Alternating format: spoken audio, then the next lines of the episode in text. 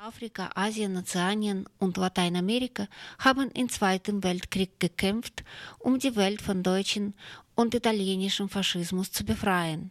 Diesem wenig in Europa bekannten Thema ist die Ausstellung Die dritte Welt im Zweiten Weltkrieg gewidmet. Ich habe mit Karl Russell gesprochen, dem Mitglied der Recherche International und Kurator dieser Wandausstellung.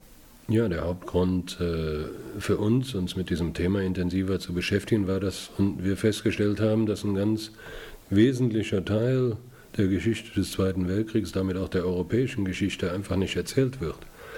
Der Krieg fand zu einem Zeitpunkt statt, als weite Teile der Welt noch kolonialisiert waren. Und auf diese Weise war, waren andere, alle anderen Kontinente auch in diesen Krieg äh, mit einbezogen, der im Wesentlichen von europäischen Mächten geführt wurde. Darüber hinaus fand der Krieg ja auch auf allen Kontinenten statt, halt nicht nur in Europa.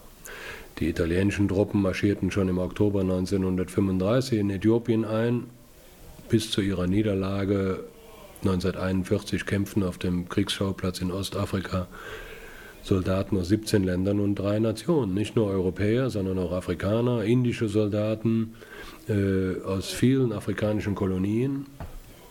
Der andere Bündnispartner Nazi-Deutschlands, Japan, begann den Krieg gegen China Mitte 1937. Also auch bevor am 1. September 1939 die deutsche Wehrmacht Polen überfallen hat. Äh, das heißt, auch die anderen Kontinente waren auch Kriegsschauplätze der Verbündeten Nazi-Deutschlands und auf allen Kontinenten wurden Soldaten rekrutiert in diesem Krieg von beiden Seiten. Und das ist komplett vergessen in der hiesigen Geschichtsschreibung oder man kann sagen, es ist nur in einzelnen Aspekten überhaupt bis jetzt berücksichtigt worden. Äh, und das noch mehr vergessen in Deutschland, sage ich, als in Frankreich und in Großbritannien, wo es zumindest seit den 90er Jahren einige Studien gibt über die Einbeziehung der Kolonien in diesen Krieg. Heute habe ich hier in der Ausstellung in diesem Raum einen Satz gehört als Kommentar. Diese Ausstellung dient dazu, dass man äh, Massenmigration in Deutschland toleriert. Haben Sie solche Reaktionen schon begegnet? Ähm, Nein, ich habe ja selber in der Eröffnungsrede gesagt, dass wir hoffen, mit der Darstellung der historischen Fakten nicht nur ein anderes, nicht eurozentristisches Bild auf Geschichte zu erreichen, eher globalere Perspektive auf, auf die Geschichte, sondern wir hoffen, dass es auch Konsequenzen für die Gegenwart hat, dass man denen, die für unsere Befreiung sich eingesetzt haben, die dafür gestorben sind, Respekt erweist, dass man ihren Nachfahren Respekt erweist. In dem Zusammenhang habe ich gesagt, dass es ja so ist, dass in Europa, auch in Deutschland, Migranten häufig nicht mal mehr ein Visum, eine Einreiseerlaubnis bekommen, selbst wenn ihre Väter und Großväter für unsere Befreiung gekämpft oder gestorben sind. Und dass äh, zu einer Aufarbeitung dieser Geschichte gehört, diesen Beitrag anzuerkennen und ein ganz anderes Verhältnis zu Ländern der dritten Welt zu entwickeln, zu den Menschen, die von dort kommen, aber auch in der Politik gegenüber diesen Ländern. Auch Deutschland hat ja nie Entschädigungen bezahlt zum Beispiel an Libyen oder an Ägypten, wo das Afrikakorps seinen Krieg geführt hat. Da steht ein Denkmal für Rommel und die deutschen Soldaten, die da gefallen sind. Aber bis heute sterben libysche Hirten an Minen, die die deutsche Wehrmacht in der Wüste Sahara verlegt hat und die nie geräumt worden sind. Warum nicht? Warum hat Deutschland nicht für die Kriegsfolgen auf anderen Kontinenten, die im Zweiten Weltkrieg entstanden sind, äh, Reparationsleistungen gezahlt? Es wurde umgekehrt von den USA mit Marshallplan und so weiter sehr schnell wieder unterstützt und hochgerüstet. Fast alle Länder der dritten Welt wurden mit ihren Kriegsfolgen völlig allein und im Stich gelassen. Und weder Deutschland noch Italien noch Japan dazu beigetragen, die Folgen des Krieges, den sie wesentlich zu verantworten hatten, in diesen Ländern zu beseitigen.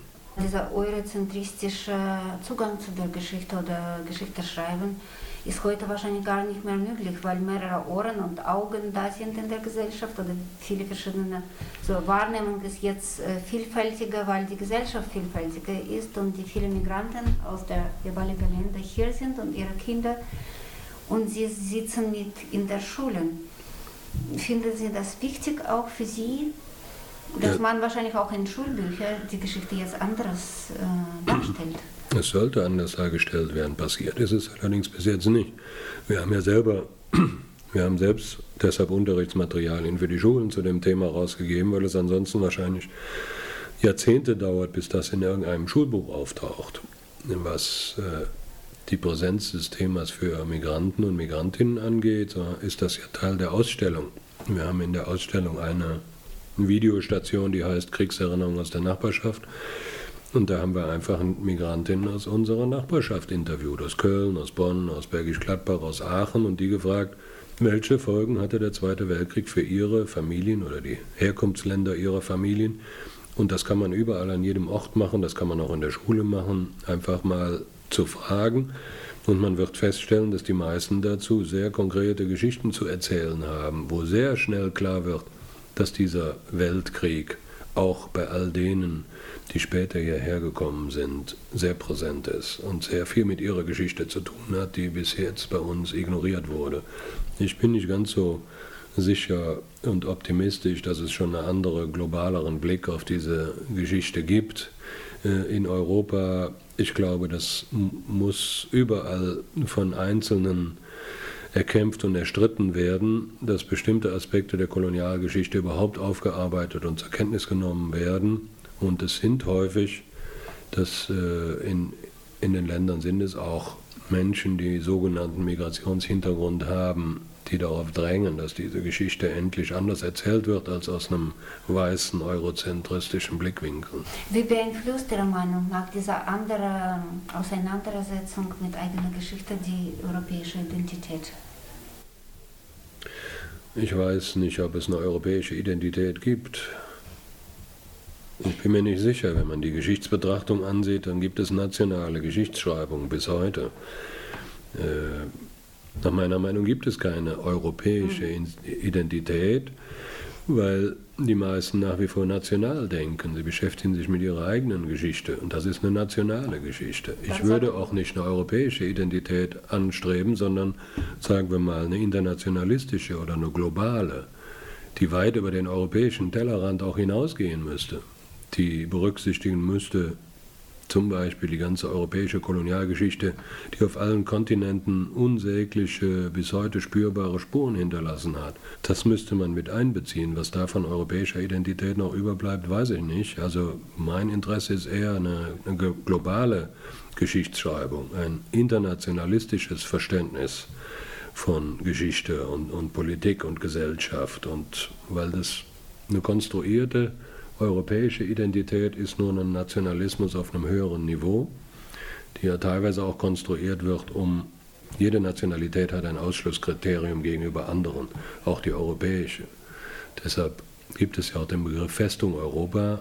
Die Grenzen sind heute so massiv gesichert rund um dieses Europa, wie es äh, zu Zeiten des Eisernen Vorhangs war. Nur dass sich niemand mehr darüber aufregt und es sterben an diesen Grenzen wesentlich mehr Menschen, die versuchen, die Grenzen zu überwinden, als es zur Zeit des Eisernen Vorhangs war, über den sich jeder erregt und aufgeregt hat und über den jeder Bescheid weiß. Und Teil der europäischen Identität, die ich kritisieren würde, ist genau die Abkapselung gegenüber dem Rest der Welt, statt einer Öffnung.